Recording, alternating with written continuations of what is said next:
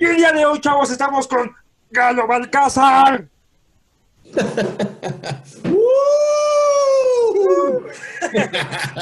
como, como en montaña rusa, ¿no? Así, levanten las, levanten las manos porque la aventura está por comenzar. Bajen, bajen la barra de su carrito, asegúrense el cinturón de seguridad, levanten las manos y empiecen a gritar porque esto está comenzando. Y asegúrense de divertirse mucho. Eso. Oye, qué buena intro. Creo, creo- creo que es la intro más, más padre que, que nos ha salido de, este, de, de todos estos podcasts. Entonces, es una ventaja. Ya, ya es como que la presentación a vencer, por así decirlo. Bueno, Ahorita- todos lo hubiéramos hecho. Es, ¡Eh, Galo Balcázar! Bajen la barra. Asegúrense los cinturones. Pónganse listos, levanten las manos. Y empiecen a gritar porque esto está por comenzar. ¡Eh! Bueno, yo lo quería presentar, pero ya se presentó solito. Eh, Galo en sí es, no solo es locutor, no solo es actor de doblaje, también es actor de teatro, también eh, escribe y ahora sí que también es muy bueno jugando FIFA, entonces Ahí le hacemos lo que podemos, le hacemos lo que podemos. sí, ahora sí que, eh, de hecho, de hecho, a lo mejor, eh, bueno, eh, han escuchado su voz en muchas cuestiones, en muchas comerciales o en algunos shows en el cual él ha participado. Por ejemplo, estuviste en South Park, ¿no? Estuve en South Park, eh, en la película, y hice algunas otras cositas, pero yo ahí, eh, aparte me tocó algo bien divertido porque me tocó traducir la película.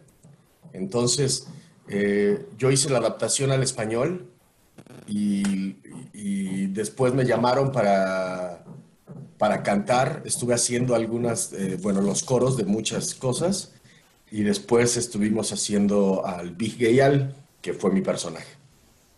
Ah, o sea que ya escucharon, chavos. Entonces, cuando el maestro de inglés les deje tarea, porfa, háganla. Después les van a decir que, no sé, traduzcan Avengers 5 o algo así. Entonces, Eso está buenazo. La verdad es que yo no sabía, eh, digo, estudié igual desde la, desde la primaria, estudié inglés.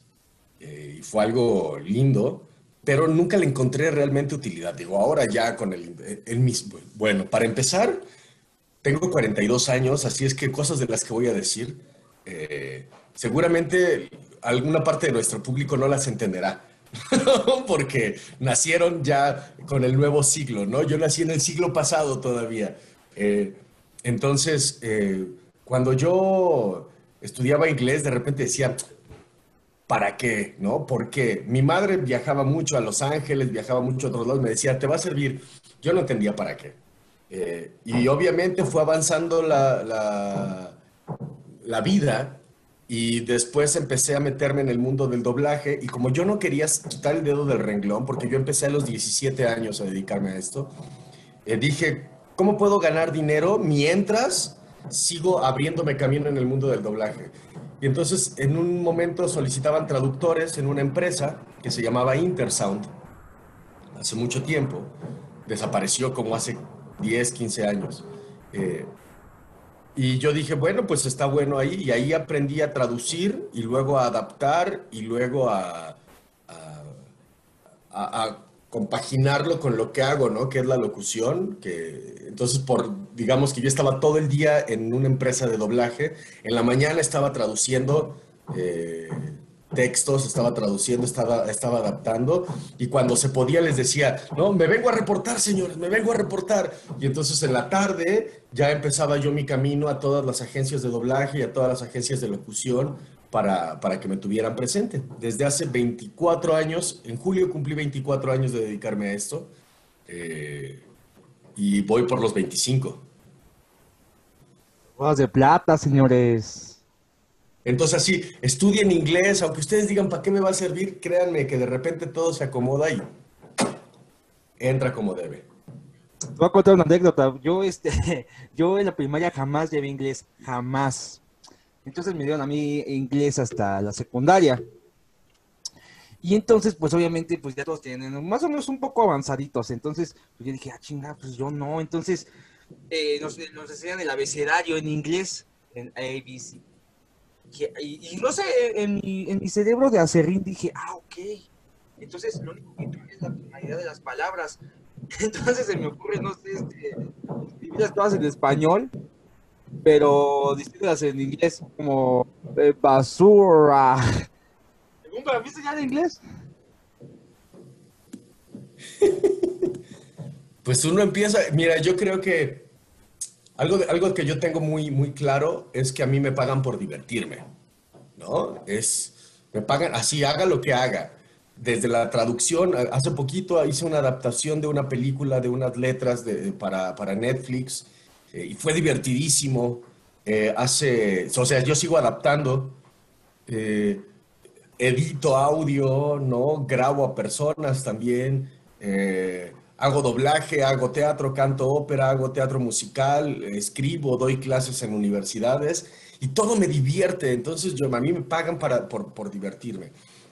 Y no me queda duda, después de dedicarme 24 años a lo que me gusta, bueno, en realidad yo llevo en, la carrera artística, voy a cumplir cerca de 35 años, eh, porque empecé a los 7 años cantando en la Escuela Nacional de Música, coritos ahí, me metieron al coro de los niños cantores.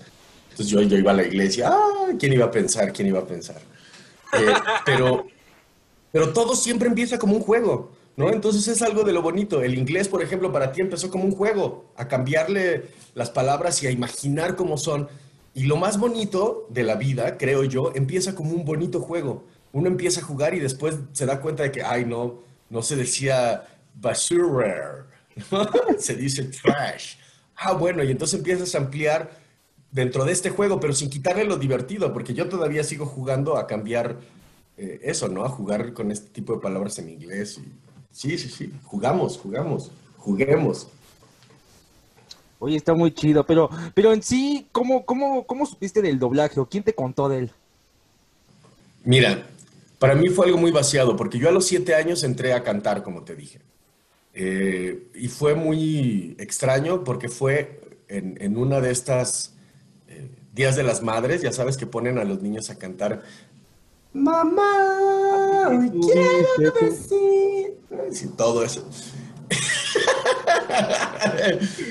eh, la maestra de primaria me dijo, oye, tienes buena voz. Eh, y ese fue mi apodo. Durante toda la primaria, mi, mi apodo fue buena voz. En realidad fue bella voz, pero no le digas a nadie, porque suena mejor buena sí. voz. Pero así me dijeron toda la primaria.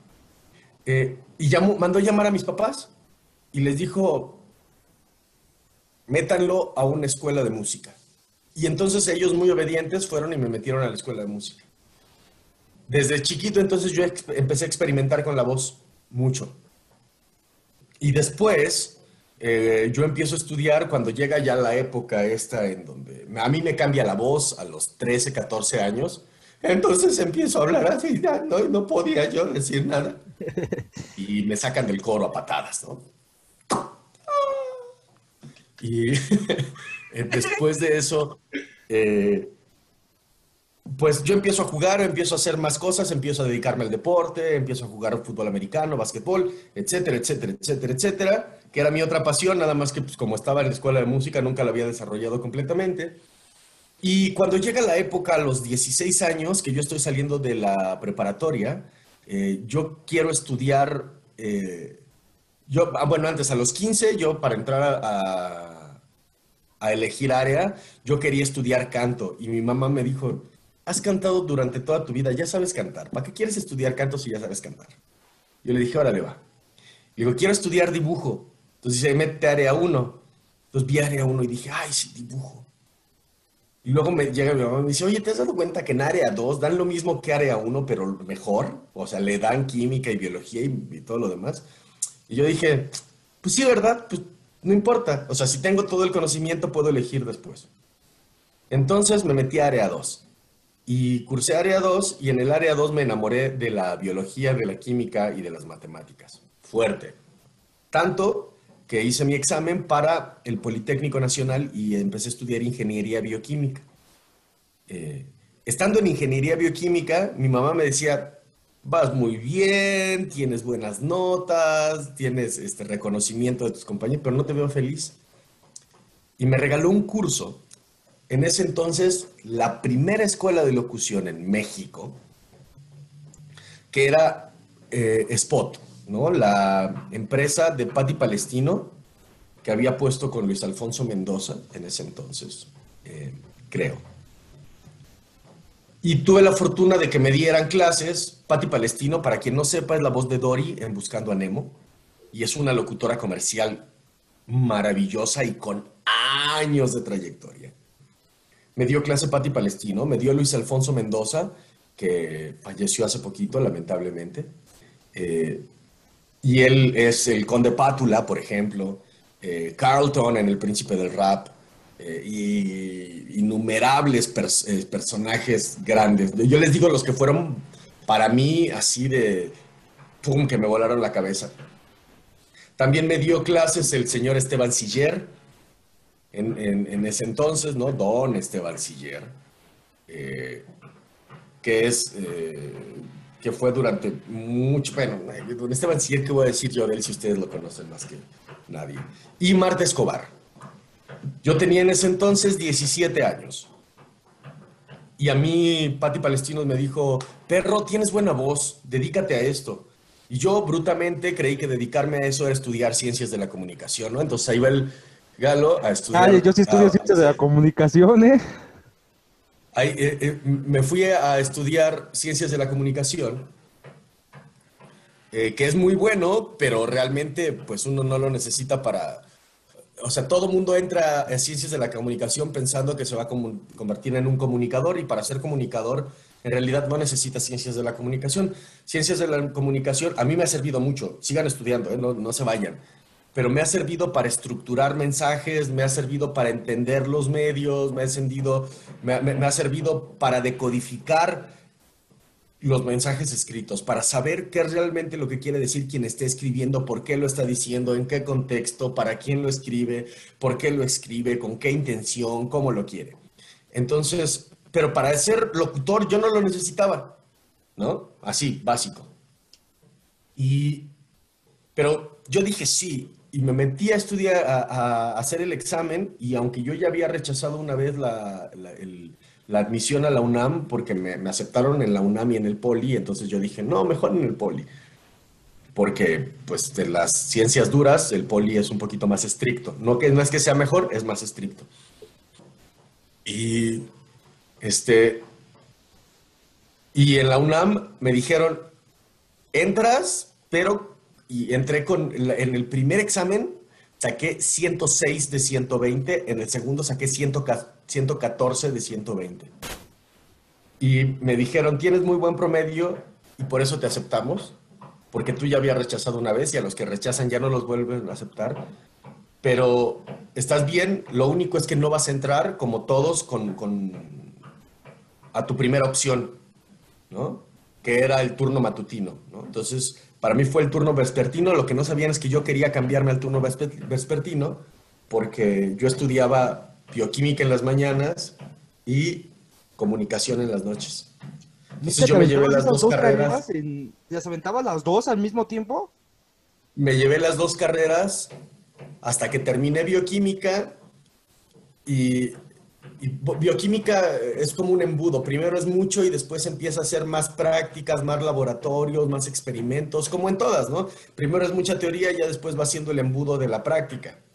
Cuando empezaron a hacer las, prácticas de laboratorio, pues ya nada más te toca ir una hora o dos horas o vas a hacer nada más que cumplas tu, tu tiempo o tus experimentos y luego te puedes ir. Entonces yo aprovechaba en ese entonces a irme a reportar a todos los demás. Cuando ya empezó la carga muy leve en bioquímica, que yo empecé más bien ya con mis, mis los asuntos más de titulación, de tesis, que no la terminé, por cierto. O sea, estudié, pero no, no soy ingeniero. Eh, me quedé al final. Eh, ahí fue donde yo empecé a decir, oye, eh, esto está bueno, ¿no? Y ahí yo empecé a hacer el, empecé a trabajar en Intersound. Y ahí me empecé a enamorar totalmente. Entonces en la mañana yo iba a trabajar en Intersound, me escapaba algunos días a hacer mis experimentos de bioquímica, regresaba, este, iba a estudios, me iba a mis clases en la Facultad de Políticas y Sociales, me iba a mis llamados, no hombre, era así. Y la salud, bien, gracias, ¿verdad? Ya completo. Ahí. Pues uno es, uno es joven en ese entonces. Afortunadamente yo vengo de una familia eh, fuerte y longeva. Mi abuela todavía ahorita vive, tiene aproximadamente 110 años. Este, entonces, eh, pues los genes me respaldan, ¿no? Literalmente, así como por, por- por la raza hablará mi espíritu, eh, la raza de Galo lo soporta, ¿no? A mí me soporta mi raza que, que me, me dio energía para todo eso. Y ahí fue donde yo, gracias a la comunicación y al, y Pati Palestino, yo empecé a tener, e inmediatamente me quedé con mi primera cuenta hace mucho tiempo, que fue Trident. Entonces yo decía, Trident, delicioso sabor para mantener tus dientes blancos. Eh, y ahí empezó mi carrera de locutor y a la par me empezaron a dar ya llamados, hice, fui Chad en Sister Sister, hice muchas cosas en Sabrina, la bruja adolescente, me tocó hacer South Park, en ese entonces estaba La Ley y el Orden, en ese entonces teníamos Frasers, eh, Robotech, me tocó ser Roy Fokker en Robotech. eh, hicimos muchísimas cosas y desde ahí yo empecé y yo dije, esto me encanta, me encanta, me fascina, no quiero dejarlo. Y pues tengo 24 años dedicándome a eso. Pero así fue, esa, es- la historia en resumidas cuentas.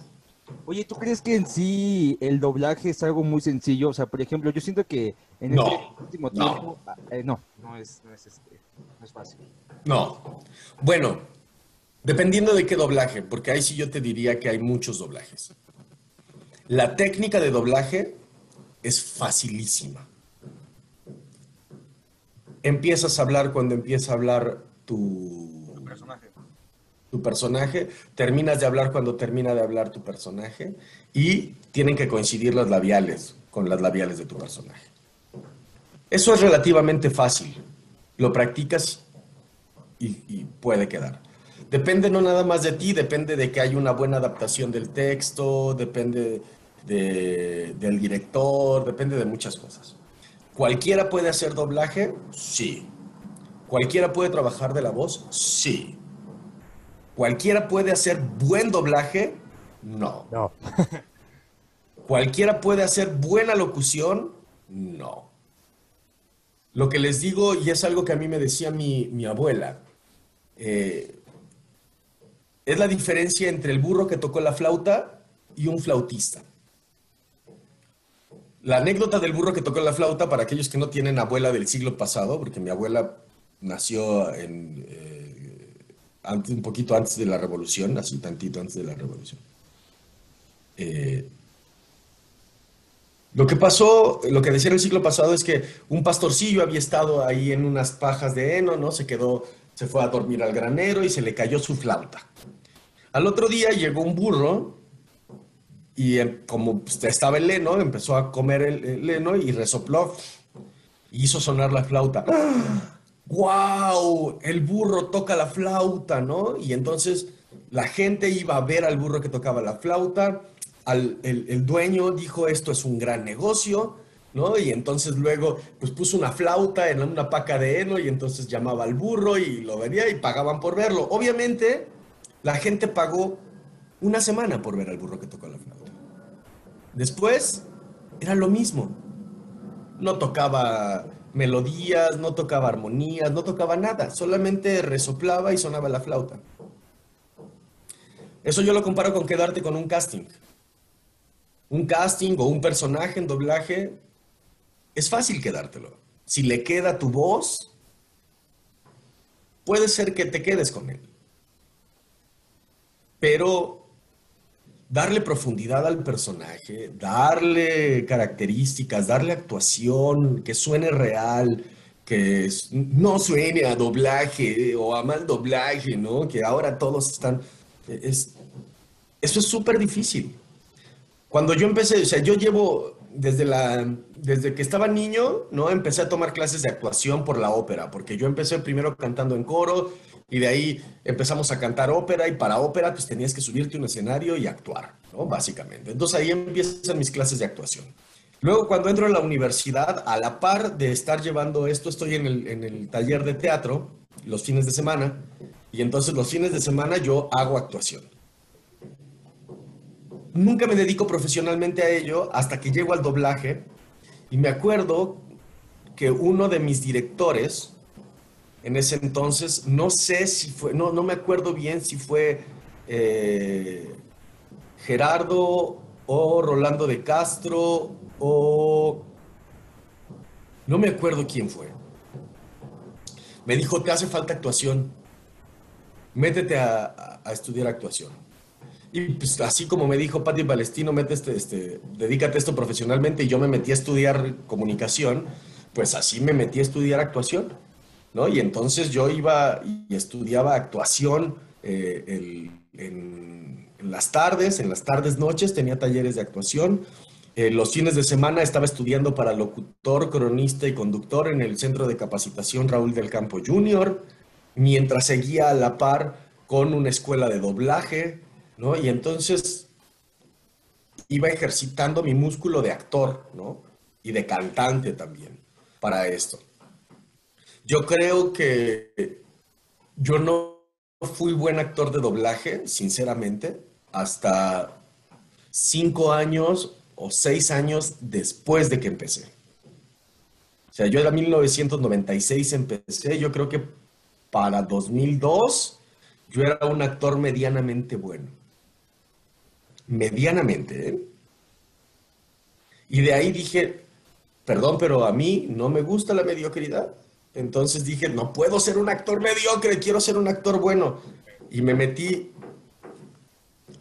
me metí a, a hacer teatro más en forma y de repente les empecé a gustar a las personas que hacían teatro y entonces eh, me empezaron a invitar ya no, ya no nada más tomaba talleres, sino me invitaron a, obras de teatro completas, me invitaron a, hacer teatro, porque si bien la teoría, pues es como la escuela, ¿no? Todo mundo puede aprenderse la teoría, pero llevarla a la práctica, pues de repente es donde cuesta. Y entonces a mí, arriba del escenario, ahí mis compañeros me empezaron a decir, no, hazle así, hoy ten cuidado con esto, ten cuidado con el ritmo, ten cuidado con esto otro, ten cuidado con esto. Y ahí fue donde yo me empiezo a foguear para ser actor. Y ahí es donde empieza realmente hay, un término que, bueno, mi carrera, perdón, termino la, oración anterior. Ahí es donde empieza realmente mi carrera como actor de doblaje. ¿Por qué digo como actor de doblaje? Porque yo creo que hay varios. Existen los doblajeros o doblajistas que son personas que no son actores. ¿No? Y entonces son doblajeros, entran a tiempo, salen a tiempo, medio hacen que actúan y suenan, ¿no? Y entonces ese es, un, es uno de estos le llaman como desangelados, ¿no? Al, doblaje. Los sangre sucios. Están, los, doblaje, los doblajistas, que los doblajistas tienen un poco más de entrenamiento como locutores. Pero hacer locución es totalmente diferente a ser actor de doblaje. Entonces, escuchas de repente voces demasiado cuidadas haciendo personajes que no son tan cuidados, ¿no? Y dices, oye, pero ¿por qué este cuate habla tan bien si, si, es un guerrero banda, ¿no? ¿Por qué todo el tiempo habla así, no? Y dices, ah, pues es que es un doblajista, es un locutor que hace doblaje. Y están los actores de doblaje, que son aquellos que se dedicaron casi toda su vida a la actuación y de repente, o se siguen dedicando a la actuación y están haciendo, ¿no? Y en el, en el gremio, en el ámbito nos mezclamos todos con todos, no estoy despreciando a ninguno, pero sí creo que son niveles, ¿no? Los que creen y nada más de repente no salen de hacer personajitos chiquitos porque pues, no tienen cómo llenar un personaje grande o les falta actuación o les falta otra cosa, no sé, quizás suerte. Están aquellos que tienen una gran voz todo el tiempo, ¿no? Pero que no pueden salirse de esa voz para, para hacer personajes diferentes porque están enclaustrados dentro de su voz. Y están los actores que tienen conocimiento de construcción de personaje, de profundidad de personaje, de manejo de la voz, que de repente pueden hacer, hola, ¿qué tal? ¿Cómo estás? Él no quiere decirte hola, ¿no? Y de repente pueden hacer alguien que sea demasiado profundo y aún así tener como estos arranques o de odio, de ternura y no saber qué hacer consigo mismos. Y entonces ahí viene un, un factor profundidad, ¿no? Creo que, que de repente, eh, yo no estoy en contra del fandom, pero creo que lo hacen parecer más fácil de lo que es. Sí.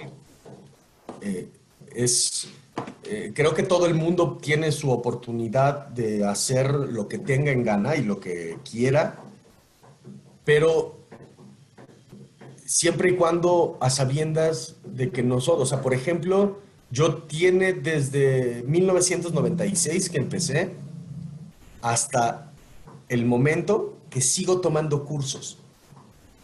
Yo no he dejado de tomar cursos porque creo que puedo crecer. Siempre hay algo que aprender.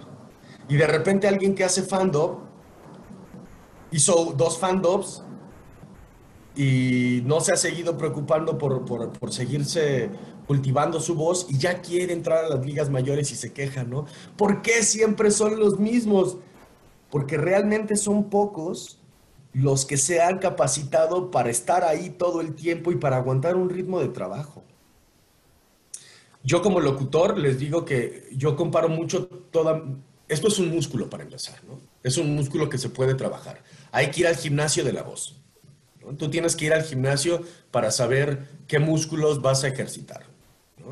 Es, un músculo. Eh, y yo lo comparo, mi, mi, mi, oficio como locutor y como actor de doblaje, lo comparo con, con deportistas de alto rendimiento. Somos como corredores. Cualquiera puede correr, ¿cierto? A menos que tenga un impedimento físico, psicomotor, cualquiera puede correr. No a todos les van a pagar por correr. ¿No? No a todos va a decir una marca. ¿no? Eh, cualquier marca, ¿no? Porque no, yo no voy a decir marcas hasta que no te patrocinen tu post. Ah, maravilloso. que, de hecho, es lo que el, el día que te lo patrocinen, yo digo la marca que quieran. Si quieren anunciar, chavos, aquí abajo están nuestros voy a poner nuestros dos correos porque pues creo que estaría muy padre que, que, que, que no sé, que próximamente sea la voz de Nike o Adidas. Sí, maravilloso. Este, y bueno, el punto es, eh, no a todos les van a decir una marca, camisa, el nombre de mi marca, ¿no? O eres seleccionado nacional para irte a las Olimpiadas. Y cada uno, todos los, los, actores de la voz o todos los que nos dedicamos a la voz somos corredores de diferentes áreas. Yo digo que el, eh, eh, el grabar comerciales es como grabar carreras de, digo, como hacer carreras, como correr carreras de 100 a 400 metros. ¿No? Cosas rápidas. Digo, yo, por ejemplo, eh, ahora soy la voz de Banorte, el Banco Fuerte de México. O Hellmans, descubre el auténtico sabor. Ay, no, perdón, Hellmans, Hellmans. Ey, espérate. Este. Y. Y justamente eso, eso, eso es muy rápido. Pero también tiene su chiste, ¿no? Tienes que entrenarte para saber qué quiere, lo que te decía, para eso me sirvió Ciencias de la Comunicación, qué quiere el cliente, a qué mercado va dirigido, cómo se lo están diciendo, para qué se lo están diciendo, cuál es el público meta, cuál es el público objetivo, que no es lo mismo, ¿no? O sea, a quién le vas a vender y quién te lo va a comprar, que son cosas diferentes. Tu target. Exacto, pero todo eso me sirvió. Y ahí se necesita un análisis de saber, oye, pues esta voz es así, esta voz es así, esta voz necesita esto, ¿no? Porque no es lo mismo, Gancito se pasa de bueno, que es lo último que, que, que, que grabé así de, de, de, agudo, a decir, NFL Kickoff, el poder está en ti. Obviamente, va para mercados diferentes, para públicos diferentes, necesita tonos diferentes, necesita que yo conozca cómo se mueve, qué muevo, acá, ¿no? Para hacerlo. Después vienen, por ejemplo, los videos institucionales, que son videos de máximo 10, 15 minutos, ¿no? Que son como eh, estas carreras de, de 10 kilómetros, de 15 kilómetros, ¿no? O, quizá eh, caminatas, ¿no? En donde, pues, ahí vamos haciéndole, ¿no? Y, haces tus videos, que también es para un cliente específico, con una dirección específica, con una forma específica. Y después vienen, por ejemplo, eh, el doblaje, que a mí se me hace un poquito más difícil, ¿no? Que es como los mismos 500, 400 metros con obstáculos, Porque una cosa es que corras rápido y otra cosa es que saltes. Y otra cosa es que esquives y otra cosa es que hagas otro tipo, o a campo traviesa, ¿no? En donde sea. Y por último vienen los audiolibros, que son como maratones. O sea, son cinco o seis horas de tu día grabando en un estudio para hacer, eh, eh, para hacer un libro de 500 páginas, ¿no? Que es además un gran ejercicio para la voz. ¿Cualquiera puede correr? Sí. ¿Cualquiera puede jugar a que corre? También. ¿A cualquiera le van a pagar porque corra? No, chavos. así Y ahí es la diferencia. De hecho, fíjate que, bueno, una- mi, mi primera entrevista con, con una persona famosa, lo has de conocer, fue con Ernesto Lezama. Ay, miren, padrísimo, qué bonito, qué bonito, mi neto. Te amo. Es bien, es bien buena onda, es bien buena onda el señor, bien bonachón, o sea, créeme que ese día, y lo conté en este podcast, ese día venía nervioso, así casi, era mi primera entrevista con alguien, así que, pues, famoso, ¿no? Y pues, él me vio nervioso y me dijo, ¿sabes qué, hijo? Relájate, mira, si no sale, no hay ningún problema, lo volvemos a grabar, tiempo hay, no hay ningún, no, más de ahí, me inspiró una confianza y neta que, algo, algo que, algo que me contó en esa entrevista y es muy cierto, a México nos enseñaron a leer de la patada, a lo mejor por eso también, o sea, también pues a lo mejor como que la gente aparte que no, no, no, no lee, porque a lo mejor porque no, no sabe la estructura de una lectura, no sabe los puntos de acentuación, los puntos de admiración, entonces, y eso también, mira, por ejemplo, algo que tú cuentas del doblaje, yo lo vivo en mi carrera, yo igual estudio ciencias de la comunicación. Eh, muchos entraron a la carrera pensando que era como para, como para ser youtuber más o menos que nos iban a enseñar la guía de ser whatever tumor o algo así, que digo, no está mal, no está mal, pero ciencias de la comunicación es más. O sea, no solo es pararte frente a una cámara y hacerte chistoso, dije, no, o sea, ciencias de comunicación hay que estudiar semiótica, argumentación de textos, tienes que tener teorías de comunicación, o sea, es, es muchísima información para que tú como comunicador sepas dar a entender tu mensaje. En realidad yo creo que ser para ser comunicador no se necesita estudiar ciencias de la comunicación. Porque el comunicador, y es lo que yo digo, para ser locutor tampoco. Porque youtuber menos. ¿Qué es lo que se necesita? Carisma, ímpetu y constancia. ¿No? O sea, la mayoría de las presentadoras de, perdón que lo diga así, ¿no? De televisión que de repente tienen muy bonito cuerpo, hay muchas que ni siquiera estudiaron. ¿No? Obviamente saben leer un teleprompter, saben estar ahí, o muchos de los compañeros también que yo conozco, hay algunos que no estudiaron comunicación, que estudiaron química, ¿no? Para eso no se necesita, necesitas pararte frente a la tele, tener que la tele o que el, el, eh, o que el radio, ¿no? Le agrade tu voz y ya, ¿no? Se acaba. Pero, ¿quién, ¿qué hacen los comunicadores, los comunicólogos, perdón, qué hacen los comunicólogos? Elaboran el mensaje. Analizan los mensajes, elaboran los mensajes y hacen que las personas que estén a cámara no digan sandeces, lo voy a poner así. Por ejemplo, algo que yo le digo, les digo mucho es que a nuestro señor presidente le haría muy bien un consejo de comunicólogos atrás para que elabore sus discursos de una manera coherente y no diga de repente lo primero que se le viene a la mente. El señor no es tonto, ni mucho menos, y no, lo, no estoy criticando su forma de gobernar, pero creo que es contraproducente para él y para su lo que quiere o lo que si es que es cierto que eso es lo que quiere construir. ¿No? Gracias, Galo. Ahora Ah, vamos a tener un de Chairos aquí en el podcast diciendo, ay, no, esto es, esto se No. está pagando el PRI o el PAN. No, no, no. pero no es, no, no es, no es en contra de, no, no, no, yo No, digo no que es hay cierto, no, no, no. Yo digo que hay muchas cosas de, de Obrador que valen la pena, ¿no? Hay muchas cosas. Hay otras cosas en donde lo critico mucho, como su manera de hablar, ¿no? Su manera de hablar es, la- es larga, aburrida, eh, tediosa, te pierde, pierde la atención, eh, y además hay muchos eh, discursos estructurados que le, suel- que le resuenan contraproducentes. O sea, le resultan contraproducentes y más para una clase crítica estudiada, ¿no? Eh, y no digo que esté mal. O sea, por ejemplo, bueno, no me voy a meter en política, pero a lo que voy es, a él le haría muy bien, a él le haría muy bien tener un consejo de comunicólogos elaborando sus mensajes para que dijeran, claro, y bueno, y la voluntad de que él los leyera, ¿no?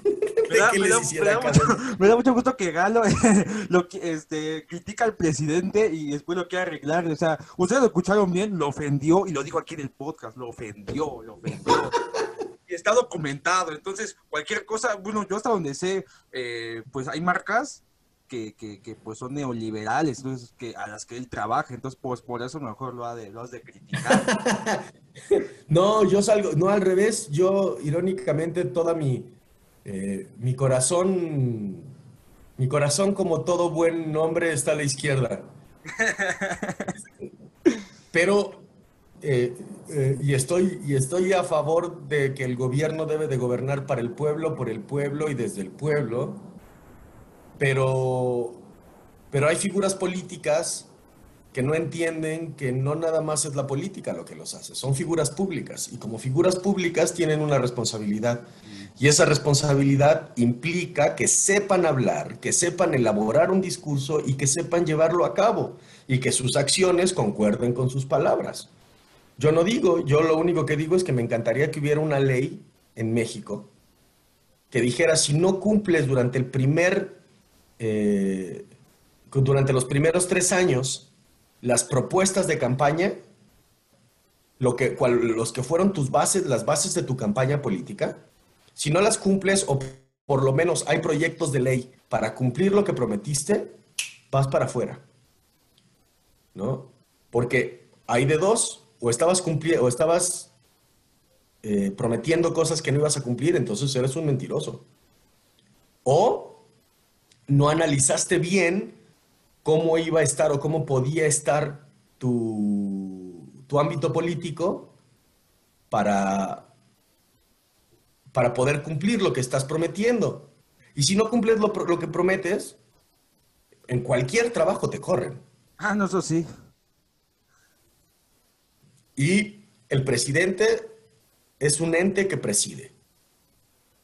¿No? Y como presidente es un trabajo que le otorgamos a una persona como mexicanos para que haga lo que promete.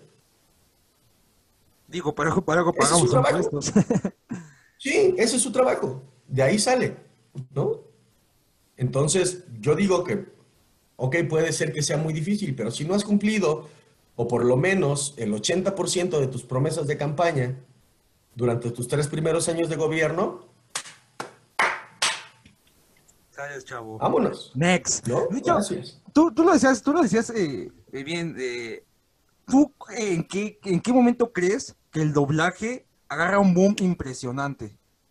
Porque eh, Uy. nos contaban que anteriormente el doblaje como que hasta, no sé, como que hasta los actores como que no les gustaba hacerlo porque también era como que mal, mal pagado por lo que más o menos tenía investigado. Ok.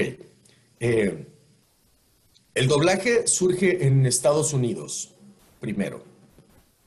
Eh, si, si no saben, eh, lean este libro o bajen este libro, está en Amazon, eh, La voz del tigre Toño, ahorita me acuerdo cómo se llama. Es el libro de Salvador Nájar, ¿no? El Salvador Nájar, exacto. Sí. Léanlo. Salvador estuvo ahí desde, desde el principio, casi desde el principio. Eh, pero él, él tiene todos los datos a ciencia cierta. Entonces, el, el- ¿qué- ¿cuál fue el boom del doblaje? Eh, se van a hacer, primero en Estados Unidos quieren hacer las películas en inglés y hacer una versión alternativa en español. Entonces contratan un elenco en inglés y un elenco en español. Y se dan cuenta de que los resultados son diametralmente diferentes. Aunque se está grabando lo mismo con los mismos diálogos, son diferentes películas. Entonces no les funciona. Porque es más caro y además se duplica el costo de producción. Después empiezan a ver cómo le podemos hacer. Ah, bueno, pues que los mismos actores hablen en inglés y en español. Y pues No, no se podía. No. basura. Y entonces luego dijeron, ah, bueno, ¿por qué no hacemos eh, que locutores que tengan experiencia en radioteatros vengan a hacer las voces? Y entonces los primeros se van a Estados Unidos. Y entonces allá empiezan a hacer los radioteatros y empiezan las primeras obras de arte del doblaje. Después se dan cuenta de que llevar y traer al talento es más caro que poner un estudio en México. Y entonces se empieza a hacer el doblaje en México. ¿Cuál es la cosa? Antes había una licencia de locución. Para hacer locución, para que tu voz saliera en la radio, en cualquier tipo de medio, tenías que cursar un examen. Ese examen incluía, tenías que dominar al menos dos idiomas, entender y saber pronunciar cuatro, conocimiento general, conocimiento de ortografía y redacción, conocimiento de fonética, por lo menos, conocimiento de política y era un examen fuerte que no cualquiera pasaba. Ahora, la otra es, tenías otra forma de entrar que era si eras una personalidad. Pero por lo común las personalidades que saltaban en esa época eran personas que habían hecho teatro de carpa, teatro, eh, o sea, que ya tenían mucho escenario, que cantaban, que hacían cosas fuertes, ¿no? Y entonces tenías por un lado a los sabios de la radio, que eran estas Grandes personalidades que decían, la voz colgate, y ahora vamos a presentar su radionovela semanal. Y por el otro lado tenías a los talentos como Tintán, por ejemplo, ¿no? Que era la variedad de los programas. Y llegaba y decía, ¿qué pasó, carnalito Marcelo? ¿Cómo estás? Oye, vamos a echarnos una rolita, ¿qué te parece? Y hacían crítica social. Estas dos cosas, estos dos grandes, eh, uno, la voz cuidada y la voz sabida, que casi todos venían del teatro clásico. Y ahí vienen las grandes camadas de, personajes maravillosos del doblaje. Logran que se encumbre el doblaje. Y junto con estas personas que tenían más escenario que otras personas, como Tintán, pues tenemos glorias como el libro de la selva o como cualquier película de Disney de las antiguas, ¿no? Ahí viene el boom del doblaje. Después empiezan a haber actores como el Tata, que es uno de mis en, en quien yo me inspiré, por ejemplo, para hacer doblaje, junto con Mel Blanc y con otras personalidades eh, de otros países.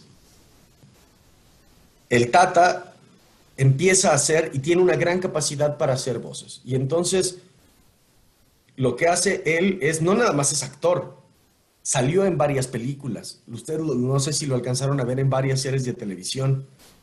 Él, en Don Gato, hacía a Cucho, a Espanto, a Benito Bodoque y a. y a Panza.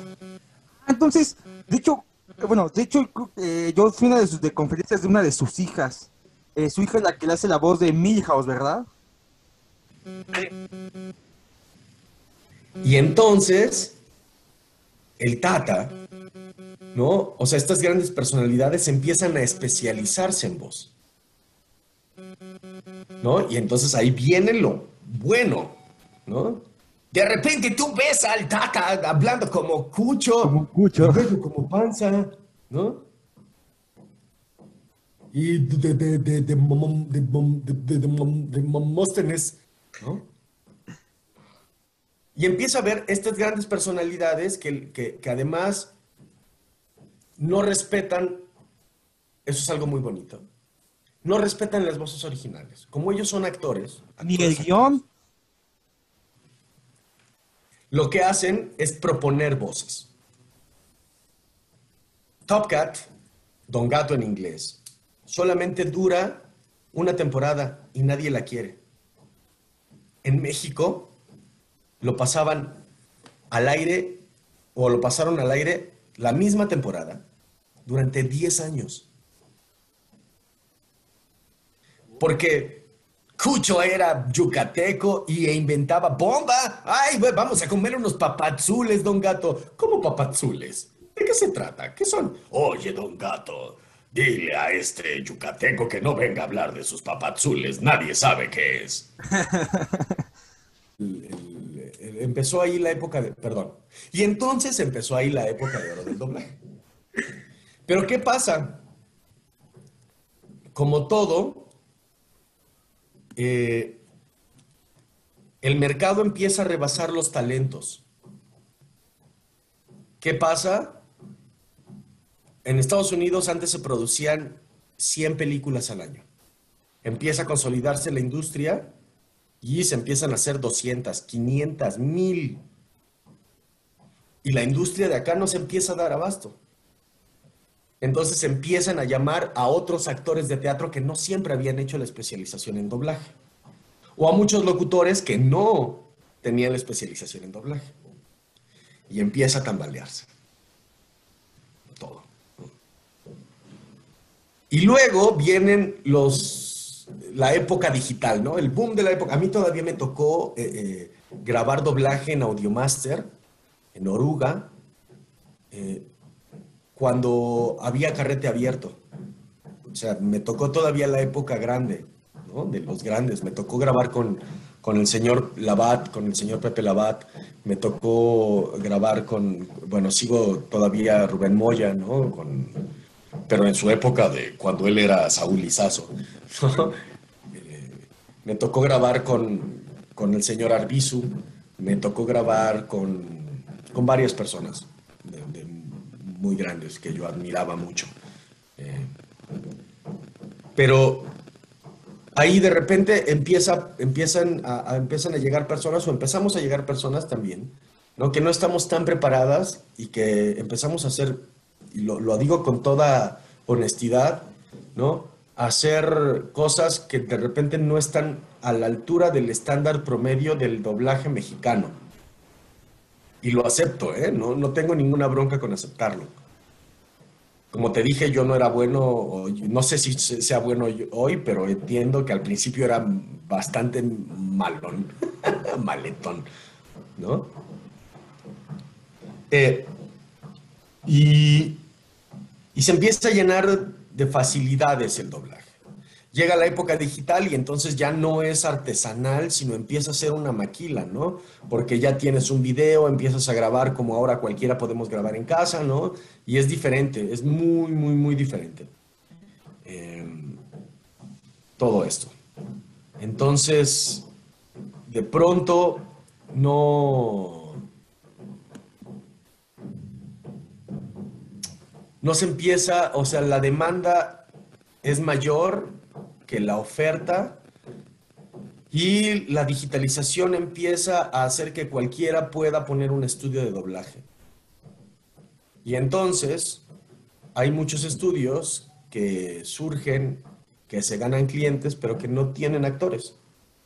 Después viene algo horrible en donde empieza con Calderón, me parece. No Otra sé si fue Fox. No sé si fue Fox o Calderón. Aquí, eh, corríjanme ustedes, señores que saben más y que tienen el Internet a la mano. Hagan uso del Internet para lo que de- se debe.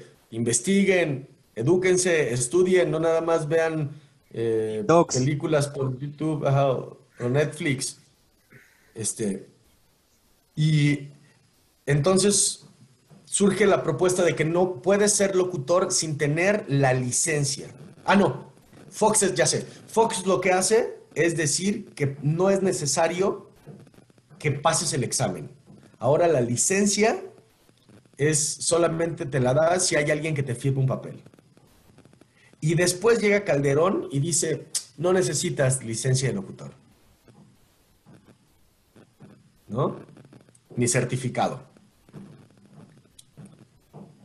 Y entonces el, eh, el, el radio, el amplio espectro radial, el amplio espectro de, de- de- la televisión se llena de personas en mucho irresponsables, ¿no? Y la otra que hace es que cualquiera puede hacer cualquier cosa.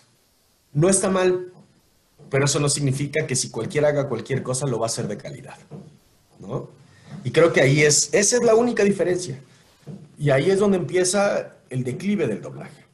Y ahí, además, de repente, como ya no hay tanta calidad y nosotros seguimos cobrando mucho, en Venezuela, en Colombia, que tienen economías un poco más depreciadas que la nuestra. Y no lo digo a mal tampoco. Ya sabemos que nuestras economías fluctúan todo el tiempo, ¿no? Y en ese entonces eran, ellos tenían, podían ofrecer precios más bajos. Eh, y entonces empieza la huida de capital del doblaje hacia Sudamérica. Que no está mal, qué bueno que se abra. La verdad es que eh, eso hace que en todo el mundo necesitemos subir la calidad del doblaje. Y eh, ahí, em- pero ahí empieza justamente esto, y no- empieza por México, empieza a decaer por México. Obviamente, eh, por ejemplo, había al principio se intentó hacer hace mucho tiempo doblaje en Puerto Rico, ¿no? Y Puerto Rico eh, de repente se va a la industria, pues porque tiene una forma diferente de hablar a la de nosotros, ¿no? Y entonces, eh, pues regresa a México, eh, se dice que tenemos acento neutro, pero no es porque no tengamos cantado. Lo que pasa es que México es una de las, de las regiones culturales que pronuncia todos los fonemas del español. Pronuncia la S, no, no, no, no es, no es aspirada de repente, excepto eh, las personas que viven en Tabasco o en otro lado, ¿no? Es la verdad, pero la zona central de México, por eso aquí se centra el doblaje. No es por otra cosa. Porque aquí, aunque tengamos cantadito de cualquier lado, carnal, pronunciamos, pronunciamos absolutamente todas las, las eh, consonantes y todas las vocales, como se deben de pronunciar, en general. Es fonética, no es porque no tengamos cantadito, es fonética, fonética pura. Y ahí es donde, por eso aquí, luego allá empiezan a imitar el acento mexicano y por eso suena como medio extraño todo el doblaje que hacen allá. Y luego empiezan a, utilizar ya el sistema fonético internacional y cada vez el doblaje en Perú, en Chile, en Venezuela. Venezuela, en Colombia, en Panamá, empieza a subir muchísimo. Ahorita yo tengo amigos, eh, compañeros, eh, como Ocar Gómez de Colombia, como Didier de Colombia también, eh, como Isa Junca, como, ¿quién más? Como Catalina Plata, que también es de Colombia, todos ellos son colombianos, como Juana Plata, que vive en Los Ángeles. eh, hay muchas personas que están haciendo ahorita cosas de calidad bastante buenas, ¿no? Pero pues ahí, en- en- eh, o sea, primero fue el boom del doblaje en los 50 y luego eh, también pues todos nosotros, yo crecí con doblaje, ¿no? Y puedo asegurar que el 90% de la población creció con doblaje. Entonces, se vuelve además, cuando todos tenemos acceso, ya no nada más a, la televisión, sino a un medio como el Internet, ¿no? Que surge allá por la década de los 80, bueno, de los 70, se medio consolida en los 80 y llega a México en los 90. Yo crezco con los primeros modems, ¿no?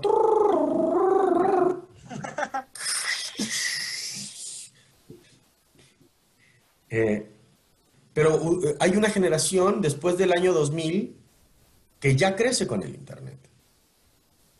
Y esta generación ya no tiene barreras para ver cualquier tipo de cosa en cualquier tipo de idioma.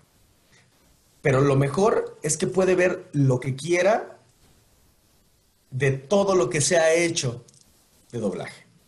Entonces ahora si quieres ver un anime, prendes y Dragon Ball y los Caballeros del Zodiaco, ¿no? Se vuelven súper famosos. Y ahí es donde viene el segundo boom del doblaje, pero no es un boom de hacer doblaje, es un boom de consumir doblaje. Vienen los fanáticos del doblaje. Y no lo digo a mal, pero vienen todas estas personas que crecen admirando a los que hacen doblaje.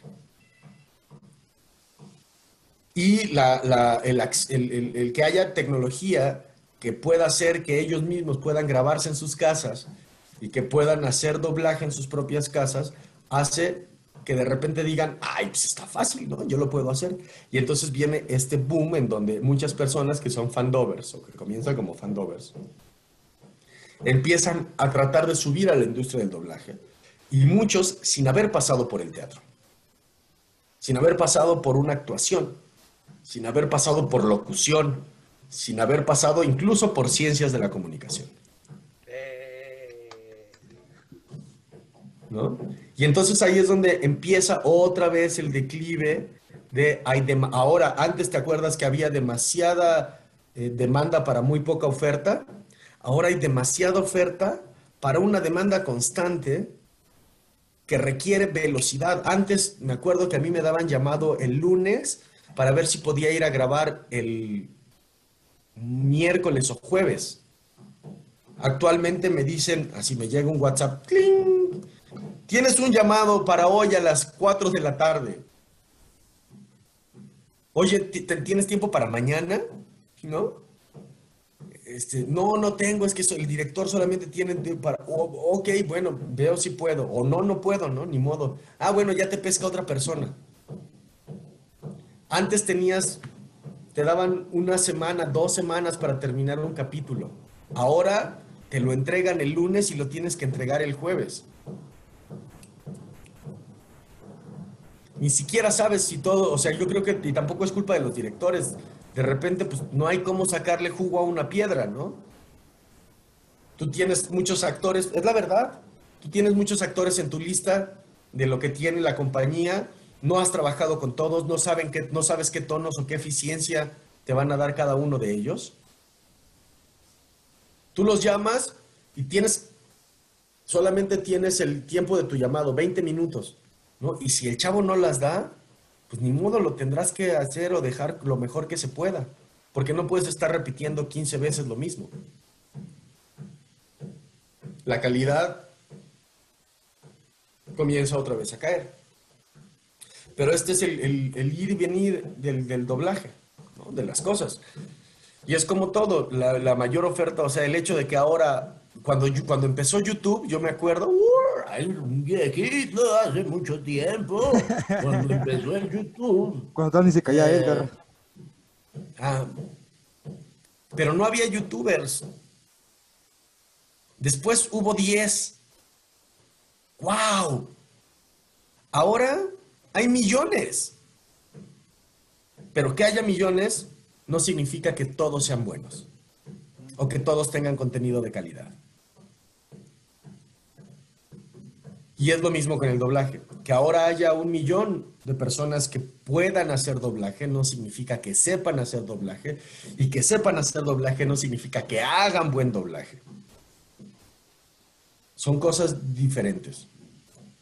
Ah, No estoy criticando, lo estoy viendo desde un punto de vista analítico, insisto.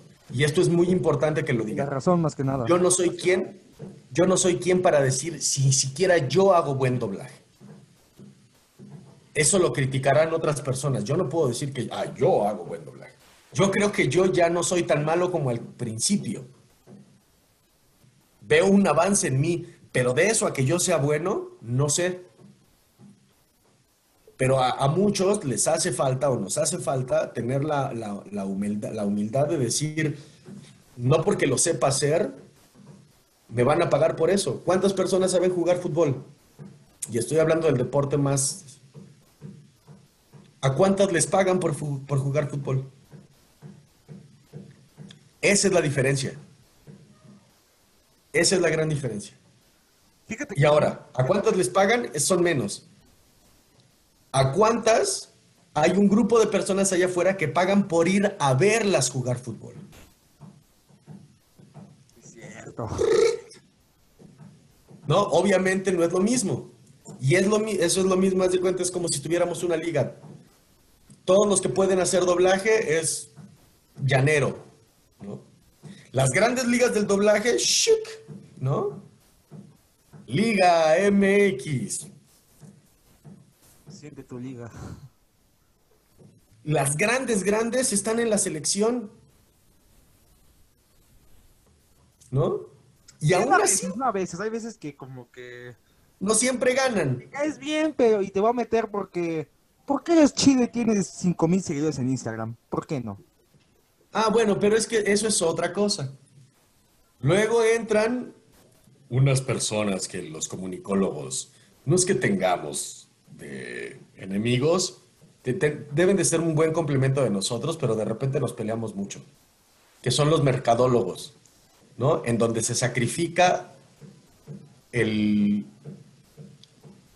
Se sacrifica el mensaje por el acto de compra. Y entonces pierdes responsabilidad. Perdón que lo diga, sí es cierto. No, y sí lo es. y sí lo es. ¿No? Y entonces, ¿qué pasa? De repente, ah, bueno, tienes 10 mil seguidores, tienes un millón de seguidores, eres Juanito Pedraza, ¿no? Y has salido en 30 novelas y tienes un club de fans y me conviene porque seguramente me vas a meter eh, es, a ese club de fans completas al cine, ¿no? Que son 2 millones. Y yo con 2 millones salgo. Pues sí, pero la calidad y las personas que nos dedicamos a esto y que vivimos de esto, somos las principales. Voy a poner un ejemplo. Luisito hace- comunica. Hace cinco años, por ejemplo, me tocó hacer una campaña para un refresco aquí en la Ciudad de México, que le había pagado a una estrella. A esa estrella le pagaron 400 mil pesos por un día de llamado.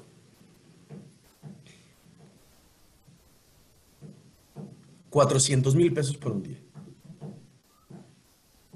En ese día grabó seis comerciales. Solamente seis.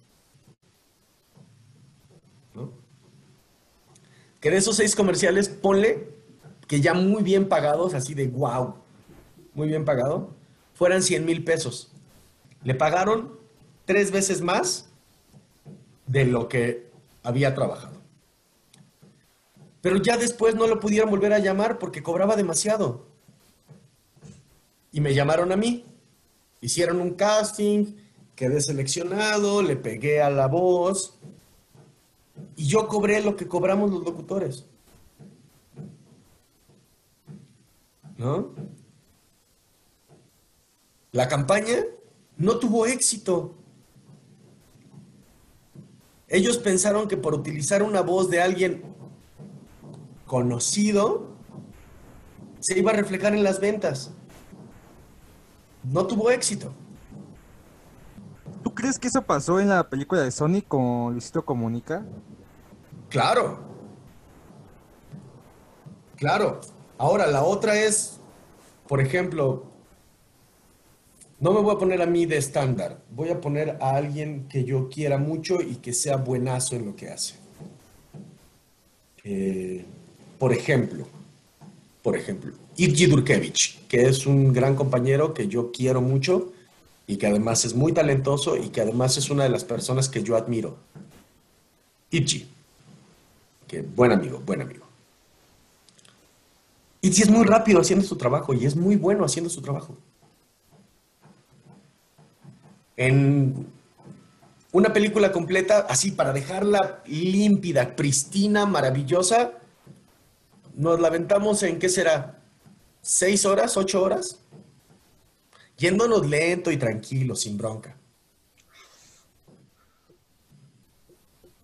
O sea, y cuando, cuando no hay tiempo nos lamentamos en dos en realidad, ¿eh? Perdón que lo diga, pero así es. Más o menos son tres loops por minuto. 3 a 4 loops por minuto. Quien es muy rápido se avienta 4 o 5 loops por minuto. Quien es muy lento se avienta 1 o 2 loops por minuto. De estando dentro del ámbito profesional. Eso no tiene que ver con la calidad. Tiene que ver con, con la rapidez nada más. Bueno. Ponle que 6 horas. ¿Sabes cuántos días se aventó Luisito Comunica para hacer Sonic? Días. Este, ¿10 días? No tanto. No tanto. Creo que se aventó entre 3 y 4. Pero pagar un estudio por 6 horas a pagarlo durante 4 días, ¿cuánto se te eleva el costo? Achis, achis, a ver, a ver, a ver, así que mi, mi, mi cerebro de acerrín no entendió. Entonces, en sí, sí, o sea, sí funcionó haber puesto a, a Luisito Comunica como Sony. No, no estoy diciendo eso, estoy hablando del costo de antes. ¿Cuánto te costó hacerlo? Ah, ok, ok, ok, ok. Porque además, pues él tuvo que repetir una y otra y otra y otra y otra y otra y otra y otra vez la toma hasta que el director dijo, esta me funciona, ya.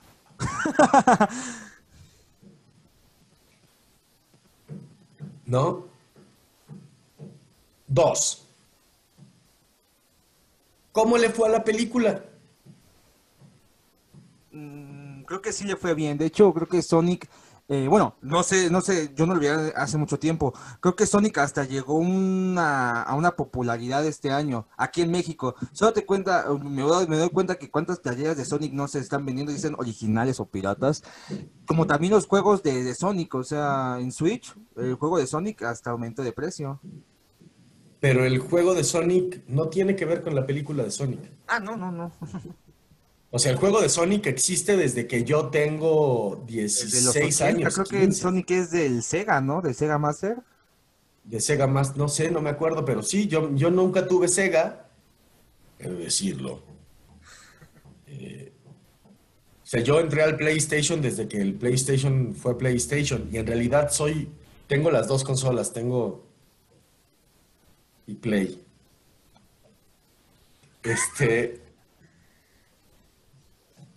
eh, pero, pero de Sony es Sony desde antes de la película. O sea, Sonic es Sonic desde antes de la película. Y no, no sé, o sea, el hecho de que haya, de que sea, vea bonito y que siempre ha sido el Sony de Hedgehog, ha- haya sido una estrella, no tiene que ver con que Luisito Comunica haya hecho bien o no su trabajo. Sinceramente, no he visto la película. Sinceramente. Y si la veo, va a ser difícil que la vea en español. Porque, uno, me duele un poquito, aunque lo que escuché en el tráiler no se escucha tan mal. Y por el otro lado, cada vez, eh, creo que eh, eh, Jim Carrey es la voz de Mario Castañeda, ¿no? Sigue siendo, o no me Sí. acuerdo quién es. Sí. es. Yo conozco a Mario y lo quiero, pero el problema es que yo cuando estoy escuchando la voz de alguien, dejo de ver al personaje y empiezo a ver la cara del señor Castañeda. ¿Neta? Y entonces ya no disfruto la película, es como de... ¿Qué Hago cortos? O de repente pues me toca, ¿no? Es porque uno los conoce. Ah, no, mira, ese es Ricardo Bautista. Ah, no, eso es este Eduardo Ramírez. Ah, no, esto es esta es Alina Galindo. Ah, esta es Mildred Barrera, ¿no? Oh, es Xochitl Ugarte, ¿no? Que por cierto, yo igual fui a la ella estudió comunicación y estábamos en la misma generación ahí en la Facultad de Políticas y Sociales. Eh, este es Xochitl, ¿no? Este es Betsabe Jara, eh, este, este, este es eh, Don Francisco Colmenero, Rebeca Gómez, pues todos los compañeros. Entonces uno deja de disfrutar porque ya dices, ah, es este cuat, ah, es este cuat, ah, corto, largo, no le pegó a la labial, ah, le hizo falta intención. Siento que ustedes no más como un adivina quién, pero con las voces cuando ven películas o series. Entonces preferimos, bueno, yo veo un ratito, digo, ay, le quedó padre, pero luego le tengo que cambiar porque si no estoy todo el tiempo analizando, pues es mi trabajo. ¿No? Entonces, bueno. Fíjate, fíjate que, que es muy interesante lo, lo que comentas. Eh, que digo, al final de cuentas, ahora sí ah, es oferta y demanda, ¿no? Invitar a ciertas personas que no, que no hacen doblaje a, a hacer, a que contribuyan a los proyectos. Digo, es, es algo que, que tú como marca, pues lo entiendes también pues, como consumidor, ¿no? Pero en sí, es como por ejemplo lo que tú me decías de- del doblaje, yo lo sentí igual con el periodismo. Créeme que el periodismo no es, no es muy fácil, o sea, para todas las personas que se quieren meter, no es fácil. Créame que yo hace poco, eh, y eso no fue por parte de la escuela, yo siempre he hecho como este tipo de proyectos, otros, de hacer eh, documentales o hacer reportajes, por mi, por mi propio gusto. Hay, muchos que ni siquiera, hasta se perdieron en el olvido, como por ejemplo la entrevista a, a- a Ernesto Lezama. Y una vez me tocó entrevistar en la marcha de, de- de- de cuando fue el, el aniversario de Ayotzinapa al papá de uno de los alumnos que, que no, que no llegaron. Ok, uy. Eh, y la señora, bueno, la señora y el señor me contaron eh, un momento en específico donde cuando, cuando traen a los, a los chicos otra vez en, en micros, eh, después, de, después de lo que pasó, y ver a cada niño bajar y a cada chico bajar, y ver que cada chico que bajaba no era el suyo. O sea, sí es algo que eh, la señora me siguió contando, pero la verdad en un punto yo dije, ¿sabes qué? Yo, yo- no puedo con esto. O sea, literalmente no pude, o sea, no, no aguanté la carga emocional, porque la señora literalmente, pues, eh, lo que ella quería ser escuchada. Entonces, pues cualquier foco que fuera, aunque sea un- una pequeña lucecita que, que yo le di, que yo le di en ese momento, la señora se, se, se- se expresó todo el dolor que ella sintió en ese momento. Y fue cuando yo en lo personal eh, hice mal, yo lo sé, hice mal. eh, ahora sí que hasta pido disculpas a mis maestros de periodismo, pero no aguanté, no aguanté, no aguanté y no aguanté. Dije, ¿saben qué? Eh, Pero no te sientas mal, ese es el proceso de conocimiento de, todo, o sea, la mayoría de nosotros, yo me acuerdo, o sea, porque también no es todo derrotas, yo te digo, yo, yo ni siquiera me creo bueno, no, no, porque sería muy e- ególatra, oh, yo soy eso". Pero eh, yo me acuerdo de varias veces que no llegaba al tono que me pedían, no, a ver, hazlo así, y yo no podía, y no llegaba, y no llegaba, y no llegaba, ¿no? Y sufría, y recuerdo varias veces salir de la cabina diciendo, apesto. Pero el, el punto es, ¿qué vas a hacer con tus fracasos? ¿Hacia dónde te llevan? En mi caso fue, necesito más, más actuación, necesito ponerme muchísimo mejor. Necesito ver de dónde agarro más herramientas, qué estudio. Entonces empecé a estudiar teatro en forma, empecé, me metí al Centro de Estudios de la Voz, al CU Voz, eh, eh, me metí a estudiar eh, otra vez canto, ¿no? Recuperé todo el canto clásico, empecé a cantar otra vez clásico, tanto que hace cuatro años protagonicé una ópera, este año y el año pasado tuve dos óperas con la compañía Teatro Irreverente, ¿no? Pero, o sea, ya es, es volverte a poner a la altura de las, de las circunstancias. Eh, y el punto es nunca creer que llegaste. Quien se cree bueno ya empezó en su camino de declive, ¿no? Siempre hay algo nuevo que aprender. Y, y- y creo que la mejor forma de hacer las cosas, o sea, lo que te decía, lo que me decía mi abuela y lo que me decía mi papá es, si vas a hacer algo, si vas a hacer algo, hazlo bien. Sí, no, no. Lo que sea. Mi papá me, me lo enseñó a cuerazos, ¿no? Literalmente era, ¿es tu única obligación? ¿Es tu única obligación? Saca 10. Suápala, suápala, suápala. No digo que les hagan eso, pero a mí me enseñaron así. Y mi abuela era, ¿qué te voy a decir? ¿Quieres que te aplauda? No lo hagas bien. Hazlo extraordinariamente. Hacerlo bien es tu trabajo. Hacerlo extraordinario merece un aplauso. Más aparte creo que siempre el método es aprender, ¿no? Yo, por ejemplo, yo este podcast no lo abrí porque quiera hacerme famoso, no lo abrí porque quiero hacer youtuber. De hecho, como que siempre tuve un problema con eso de, de YouTube, o sea, dije, uy, no lo sé, siento que, siento que eh, comunicación es casi como de, ay, o sea, es como que, no sé, o sea, como que, ugh. así que tú me entendiste, ¿no? Para las personas que, ¿y qué es? Pues es que es algo que, que, que los. Bueno, bueno, yo soy estudiante, o sea, no soy licenciado todavía. Yo esto lo abrí porque yo quería más que nada experimentar, ¿no? Eh, ahora sí que... Y tener conocimiento de, de más, ¿no? O sea, tener invitados como tú, que de hecho, que de hecho, acabas de romper el récord y ahora eres la entrevista más larga. No, es neta, no, es neta, de hecho, Lords, ni modo, llegó alguien y te destronó, o sea, eh, la comediante Lords era quien tenía ese récord, tenía ella una hora y quién sabe cuánto, una hora y media más o menos de entrevista, y aquí ya la acabamos de superar. Eh, pues sí es- Acá de galo de, no me haya perdido una y media con este vato. Ah, no, para nada. No, al revés, es, yo creo que la única forma de aprender es experimentar. O sea, y, y sí, es buenísimo tener teoría y, y- e interiorizar la teoría, pero la única forma de hacer tuyas las cosas es probando si la teoría te funciona o no. Sí. Lamentablemente, las ciencias de la comunicación no son ciencias exactas. ¿Eso qué quiere decir? Que lo que hoy, cre- incluso las ciencias exactas no son completamente exactas, ¿no? O sea, de repente llega la teo- una teoría nueva de- del campo unificado y entonces adiós eh, Adiós, teoría de a algunos preceptos de la teoría. O sea, ahorita, por ejemplo, están descubriendo que el tiempo no es una, bueno, es- hace 10 años se rompió la regla de que el tiempo no es una constante, digo, de que la velocidad de la luz no es una constante. ¿no? Ahora la, la velocidad de la luz es una variable, porque puede viajar a veces más rápido, Sí. a veces.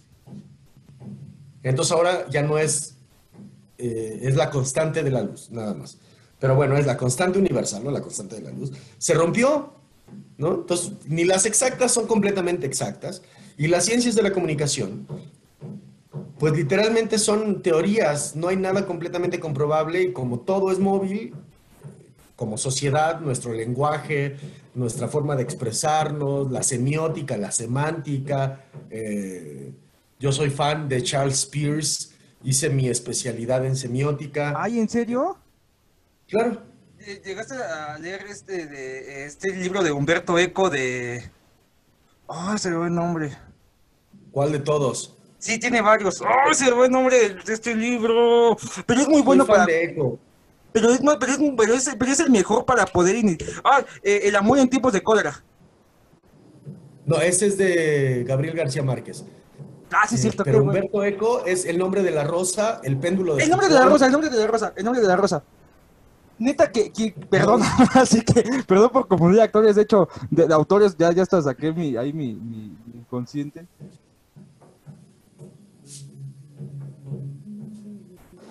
Por acá debe de estar, lo estoy buscando. Chavos, aquí quiero que aprendan algo. Los libros, los lees, los acomodas y haces un bonito estante. No son para cuando se te rompa la pinche pata de la, del sillón y lo tengas como respaldo, chavos. No, fíjate que ese, el nombre de la rosa, lo- se lo presté a un amigo, me estoy acordando, pero es uno de mis libros favoritos. Y favoritos, favoritos, Humberto Eco, y el péndulo de Foucault también es maravilloso. Entonces supongo que Este- Susur debe ser tu, tu consentido, ¿no? Pierce. Pierce. Saussure es bueno, pero es lingüista. Entonces, como lingüista, no siempre toma el, a, quien lee como un interpretante. Entonces, la diferencia entre Peirce, que es eh, la semiología, que es significado y significante, con Peirce, digo, de Saussure, que es significado, significante y la semiología. Con la semiótica de Peirce, la semiótica es significado, significante e intérprete aquel que lo decodifica. Si este no tiene el contexto para No. entender estos, No, y créeme, la semiótica es algo que se ha perdido muy canijo. Yo siento que los últimos mensajes en los que se puedan encontrar. Y neta que la semiótica es algo, yo, siento que es muy complejo la, la semiótica, en serio. Lean a estos señores, lean a los Sebiok, a, todo, a, a los, a la pareja Sebiok y estudien a Pierce. Pierce es la onda. Si a ustedes les encanta la semiótica, o sea, les gusta el- la semiología, les va a encantar la semiótica. Y además, este libro es, te explican toda la teoría de Pierce por medio de Sherlock Holmes. Sherlock Holmes, ah, nunca, créeme que nunca lo había visto. Lo voy a leer. Este es lo a uno de mis libros favoritos. Me lo han robado tres veces y este último lo mandé pedir a Argentina porque ya no, ya no lo hacen aquí en México. Ah. Pero supongo que hasta. Bueno, es que no sé, es que leerlo en PDF como que hasta va. No sé. A mí todavía me da... No, bueno, ahora la otra es... eh, los libros son para leerse. Libro que no se lee se convierte en un adorno. O sea, mi biblioteca, esto no es por presumir, pero era del triple de... No, triple no, más. De esta cosa. Pero yo sabía que ahí había libros que nunca más iba a volver a leer. Entonces yo soy de esa idea de que la, la cultura y la lectura debe de, de girar por el mundo. Entonces yo regalo libros, regalo libros. Cuando los dejo de leer, si no van a ser libros de consulta, los regalo. Este, ahorita, por ejemplo, acabo de terminar uno que, que puedo regalar, por cierto. De hecho, a todos los que comenten este podcast y manden el a Viva Galo Bal- Balazar, le va a regalar un libro en personalizado y con su firma. Ah, no es cierto, no es cierto, no es cierto, no es cierto, no, los conozco y sé que, Mira. ¡ay, no! mi libro! No, no es cierto, no, no, es choro, es choro. Mira, me- me- lo, lo sorteamos entre todos los que pongan ahí. Sorteamos un libro entre todos los que pongan. De hecho, de hecho Eh, ¿cuál, pero cuál es sí. tu novela favorita ahora que me estás contando de los libros?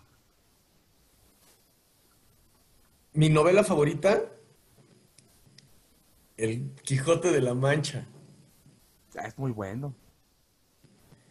Eh, tengo varias. El nombre de la rosa es uno, eh, Cien años de soledad es otro, Rayuela de Cortázar es otro. Eh, ¿Cuál más? El, bueno, no es novela, pero me gusta mucho el libro de los abrazos de Galeano. Eh, mm, el tambor de hojalata de Günter Grass. Eh, la insoportable levedad del ser. Em, soy fanático de la ciencia ficción. Eh, me gusta. Game of Thrones. Bueno, uno de mis. Qué?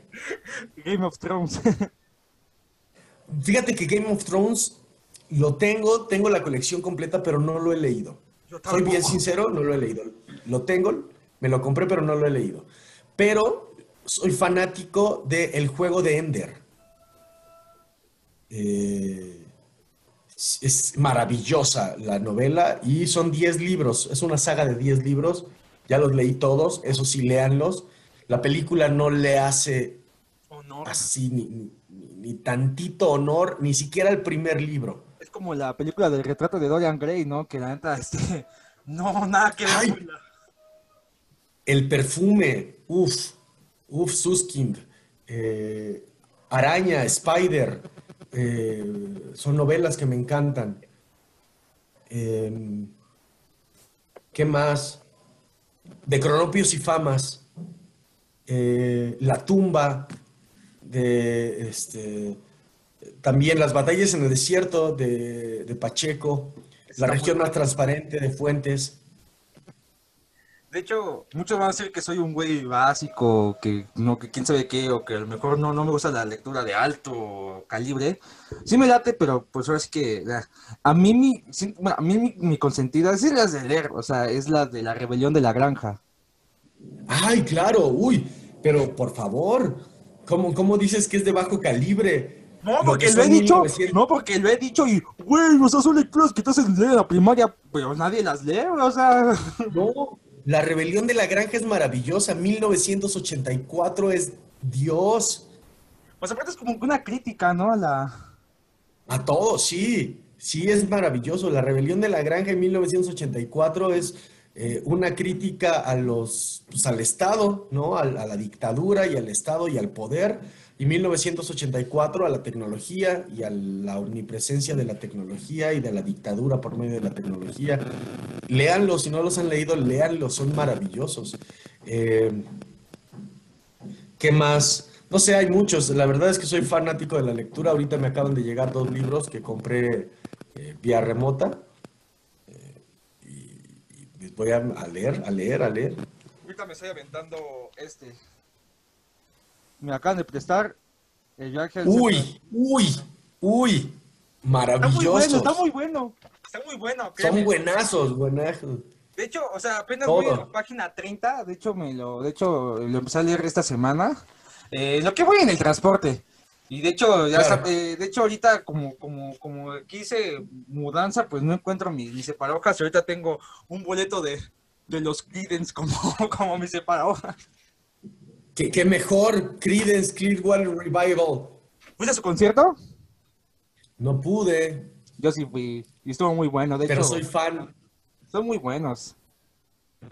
Soy fan. Yo creo que eh, para mí las mejores décadas de la música son, o sea, los 50 con el blues y con la época, con el principio del rock and roll, los 70 con el rock and roll ácido, ¿no? Con el rock ácido con, y con el, el comienzos de del rock progresivo y las bases del, del- de- de- bueno, los 50 con el blues, el jazz y el- la, la primera época del rock and roll, los 70 con el rock ácido y este, con el funk, eh, y con la música disco, los 90 con el grunge eh, y con el principio de la era tecnológica, ¿no? Que, que a mí... ¿Has escuchado a, bueno, mencionaste los 50, ¿has escuchado a Body Holly? ¡Ah, por favor! buenísimo y casi nadie lo, o sea, es buenísimo y puse que eh, a, quien- a quien se enseña hace, güey, o sea, es una copia de Elvis Presley, no lo está escuchando, dije, no manches, güey, ¿cómo va a ser una, güey, o sea, Es Body Holly. Es, meh, hay mucho, mucho. Yo soy fan, fan. O sea, igual si me preguntas, de los Beatles, ah. soy fan de los primeros discos de Chicago. No Chicago el, el, el- el meloso, el... No, a mí me gustaba la época cuando todavía le hacían al rock eh, fuerte. Sangre, Sudor y Lágrimas, eh, Blood, Sweat and Tears, Earth, Wind and Fire. eh, de la época de, de Buddy Holly, eh, Jerry Lee Lewis, por ejemplo, eh, este... Bob Dylan, creo que Bueno, todos ya- los ya jazzistas. estaba como que formando en esos tiempos, Body, eh, Holly, este, Bob Dylan más o menos, porque Bob Dylan también Bob Dylan es un a tener en los 60 con, con los Beatles, ¿no? O sea, En los 60, ajá, ya hay, yo, yo por ejemplo ya no soy tan fan de la melodía, de, de esta melodía más melosa de los Beatles, a mí me gusta lo rasposón, ¿no? De, de, de, De Janis Joplin. Así que transmite, ya cuando todo se vuelve un poquito, me encanta, pero ya no soy tan fan.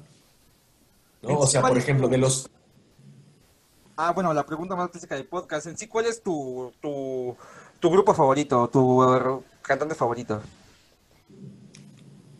Cristina Aguilera. tengo que decir que Paquita la del barrio. ¡Es buena! Eso dice vocerrones que hasta se ve que hasta tiembla aquí, que hasta, que hasta te llega el recuerdo No. himno nacional. So- mi, mi- mi cantante favorito es Chris Cornell, o fue Chris Cornell. Mira, ahí sí, para que te Desde digo. Soundgarden, Temple of the Dog, eh, Chris Cornell solo, Audio Slave, y luego su, su nueva etapa solo. Tuve la oportunidad de ir a tres conciertos suyos. En una, en una ocasión eh, pude estrechar su mano y dirigirle la palabra. Eh, Ya como que lo borras de tu lista, ¿no? De, de cosas que tengo que hacer antes de morirme. Eh, sí, él, él, yo creo que por muchas razones. Ok, muy bien, Galo. Pues nos dio mucho gusto tenerte aquí con nosotros, estuvo muy buena. De hecho, de hecho, hasta ya hasta que se, pues ya hasta se convirtió en una conversación de compas. Entonces, este, los de, ya, obviamente, todo lo, todo lo que dijimos, o todo lo que dijo el maestro Galo, van a tener que buscarlo. Neta que leanlo, le- lean, lean el libro que, que les recomendó. Eh, ahora sí que la semiótica, para cualquier, en, cualquier ámbito que estén, es importante. Es más, hasta te ayuda a comunicarte. Yo siempre he pensado que las personas que no saben comunicarse es como más o menos como estar inválido. O sea, es, es una herramienta muy necesaria como el caminar y como el poder tomar las cosas. A lo mejor es algo muy extremo lo que dije, pero la neta, saberse comunicar es muy importante. Es como te das a entender, literalmente, o sea. Y evitas problemas, y evitas confusiones, y evitas eh, conflictos. Si eres certero, eficaz y eficiente con tu comunicación, es muy seguro que encuentres un ambiente equilibrado, armonioso y equitativo. Muy bien, ¿algo más que nos quieras decir o algo para despedir este maravilloso y romper récords podcast? eh, soy muy ñoño, así es que si, si, están escuchando esto por el doblaje, estudien, estudien por favor, estudien, estudien, estudien, no dejen de estudiar.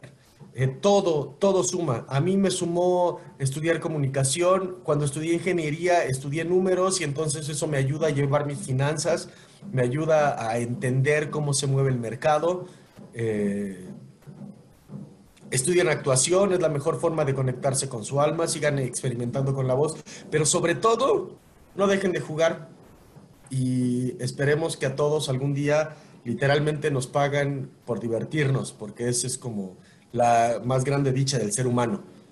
Entonces, bienvenidos y cualquier cosa, como les digo a la mayoría, estoy a un mensaje, eh, ahí está mi, me pueden encontrar en arroba G-A-L-O, Galo, guion bajo, Balcázar, con B grande y Z, Galo Balcázar. Eh, y soy Galo Balcázar, así, diagonal, soy Galo Balcázar en Facebook, en la página de fans. Eh, lamento decir que no a solamente agrego a mi página personal de Facebook a las personas que conozco o que tengo el gusto de conocer personalmente. No se ofendan. Y a mí me si no los... se lo pongo todo. si no los eh, si no los eh, agrego, pero eh, ahí estamos en contacto y trato de responder siempre con la celeridad posible. Así que muchísimas gracias, Galo, por haber estado aquí. Así que con un despierte, con ese bozorronón que, que con tan solo empezar la llamada hasta me hizo la piel. Hemos llegado al final del recorrido. Esperemos que hayan disfrutado este viaje en la montaña rusa de sonido. Oh, chido. Muy bien, Barra y retírese a su hogar. Eh... Muchísimas gracias, Galo. En serio, ahora sí que aquí vamos a dejar sus redes sociales. Síganlo, es muy bueno. Y pues ahora sí que, que mejor que romper el récord con Galo. eh, eh. Un placer y cuando gusten estamos para ustedes, ¿no? Al final eh, es compartir el camino, ¿no? Les digo que no hay personas que lo hagan mejor ni que lo hagan peor, solamente existimos personas que empezamos antes en el camino y que tenemos más experiencia haciéndolo. ¿no? Pero no significa que, que, seamos mejores o peores, simplemente pues empezamos antes y quien empieza antes lleva ventaja.